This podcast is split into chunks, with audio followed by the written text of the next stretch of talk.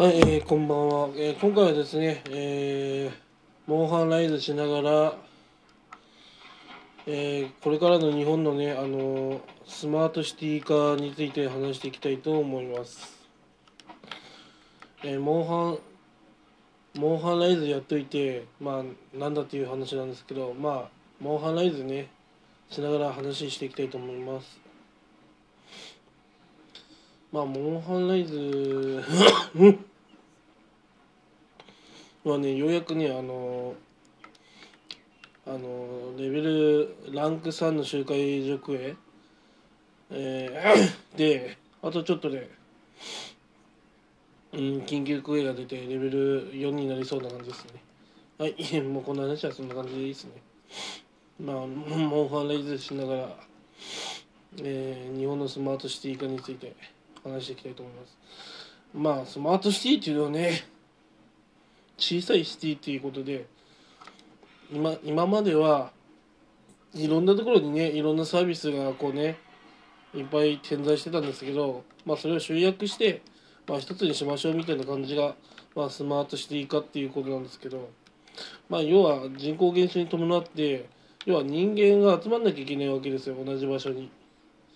そうしないと話にならないわけですね。それはなぜかっていうとですね、行政の方も、あの、いろんなところに、あの、集まることができないんで、結果的にね、まあ、仙台だったら、本当仙台に集中させるとか、ある程度は集中化が必要なんですよ。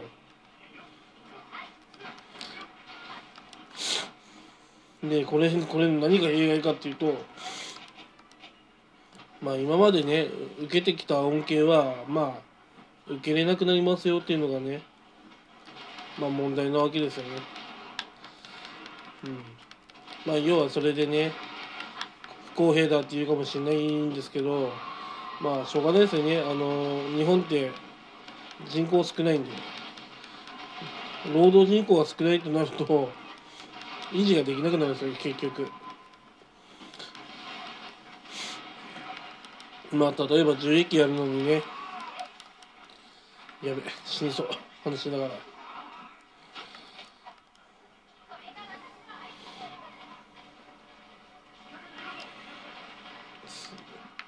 玉水強えお強え。やばいな玉水強いな。なめてた。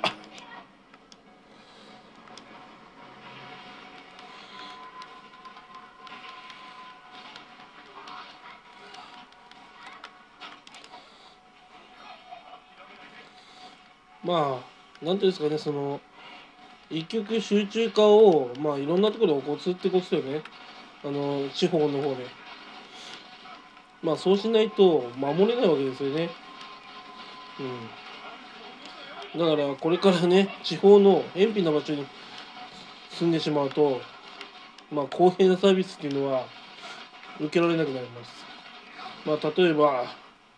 バスとかまずバスがなくなりますね。うん、あの小さいあのハイエースぐらいのトラックになってあのみんなでね乗り合い運転しましょうっていう風な形になるはずなんですよ。サービスがだんだん追いつかなくなるんでいろんな人がね偏僻な場所に住んでしまうとそうなってしまうんですよ。行政が成り立たなくなる。だからそう考えるとまあしょうがないのかなってなっちゃうんですよねだんだんだからそういう場所に住むと本当にサービスが受けられなくなっていざ何かが起きても大変なことになってしまうっていう。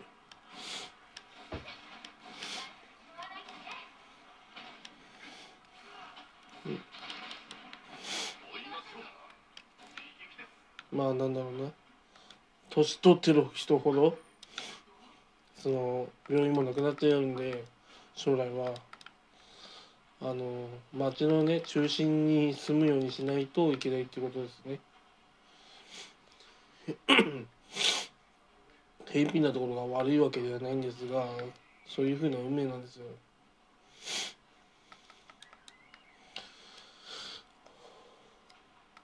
だからね土地が高いところにみんな住むようになっちゃうんですよね。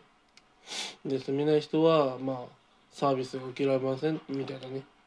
まあ一種のね切り捨てが始まるわけです。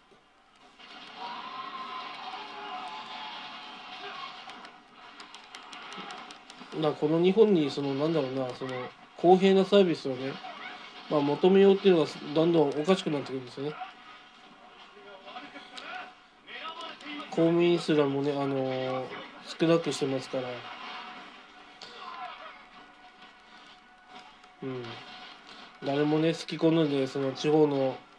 よくわかんない場所で働きたい人っていうのはいないのでそこに応募する人がいなければ結局は維持できないわけですね。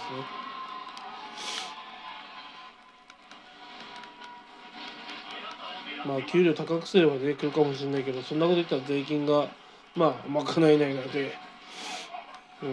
うんダメになっちゃうわけですよ。まあ仕事でね結構その地方を回ったこともあるんですけどまあやっぱ思うには不便なんですよね。まあまあ生活はできるかもしれないけど病院がないとかね普通なんですよね。だからその病院行くまで30分1時間かかっちゃうとまあそうなるとまあよくないわけですよねうんまあ本当に助かる命も助かんなくなったりとかね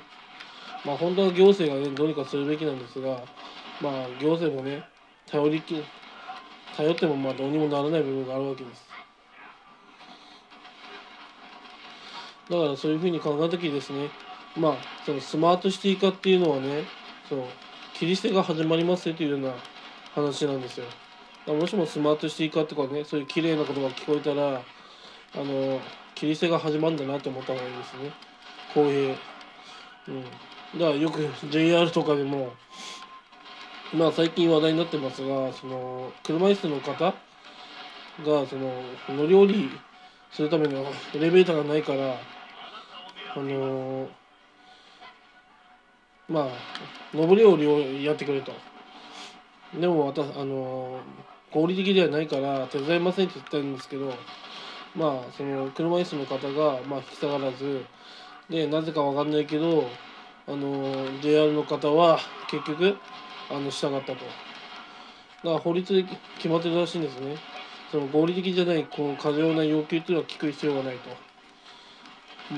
うん、うん、だから合理的ではないものに対してはまあ従うことはないんですよっていうふうな話が決まってるんです。そんなこと言ったらまあ潰れちゃうからなんですよね。うん。そういうことがねあの訴える人はいるけども実質ね現状そういうスマートシティ化によって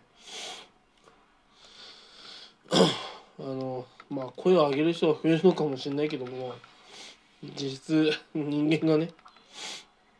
少ない中でまあどうにかしましょうっていうのはやっぱ無理な問題なんですよ。で無理な問題をねこう一般の働いてる人とかに向けてしまうとそれはただ意地悪になっちゃうんでそういうのやめましょうってことで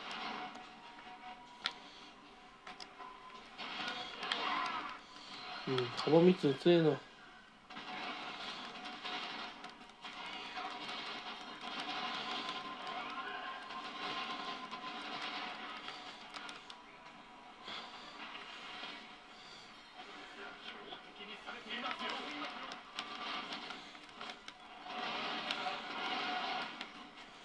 あでも鬼火のおかげで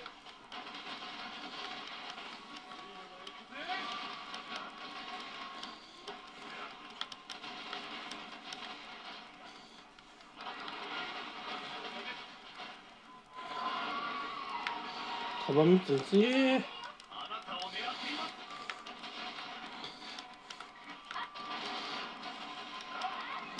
あでも束三つには放散弾強いですね。うん。放散弾の速射やってるんですけどかなり簡単に連打食らいますね。貫通弾だとね結構気にしながらやんなきゃいけないんですけど放散弾は気にせずバンバン打っても大丈夫ですね。うん。はい。まあまたスマートシーカーに戻ります。これからの、ね、日本は人口がねあのどう頑張っても増えてない状況なんででそのグラフを戻すには並大抵のね子作りをしなきゃいけないわけですよ。でもねそれが実際できないわけだから抜本的な制度が制度改革しない限り日本は人口が増えないんですよね。だ一歩多妻制にするとかね。うん。女性もね男性を複数養えるとかね。そういうふうにしても子供いっぱい産むとかね。まあ子供産むなり養うなりそういういろいろな方法を取っていかなきゃいけないわけです。うん、まあ個人的にはね一夫多妻制が一番いいのかなと思いますね。うん、3人三人で子供をなんだ、えー、3人で働いてやっていけばまあ結構どうにかなんじゃないかなと思うんですよね。うん、で2人 ,2 人の奥さんから子供をいっぱいねあの産んでもらうと1人につき2人とかね。うん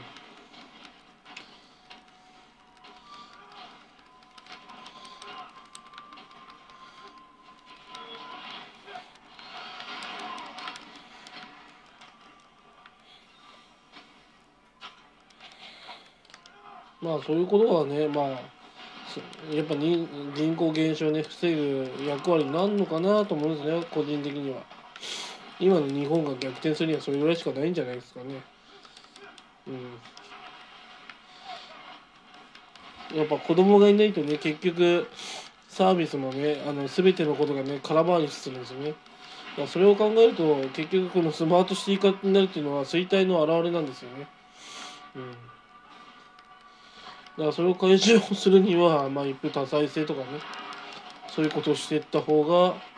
いいのかなと思いますね。そして子供をね産むごとにねあの働かなくてもいいよといっぱい産めばね逆に。うん。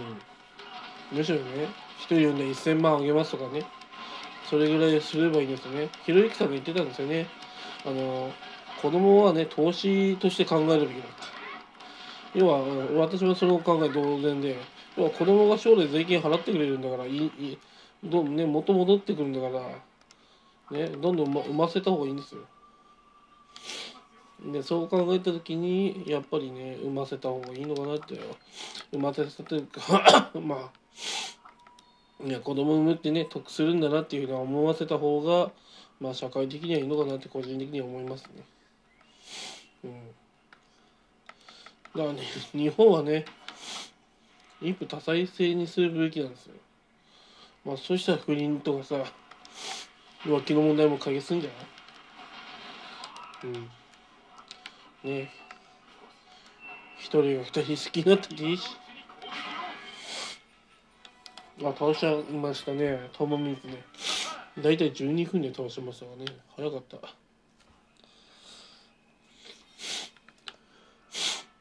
結構効率よくみんなやってくれましたね。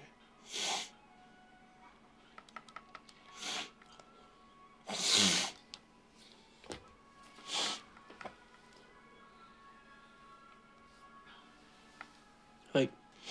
まあスマートシーカーについてこんな感じです。以上です。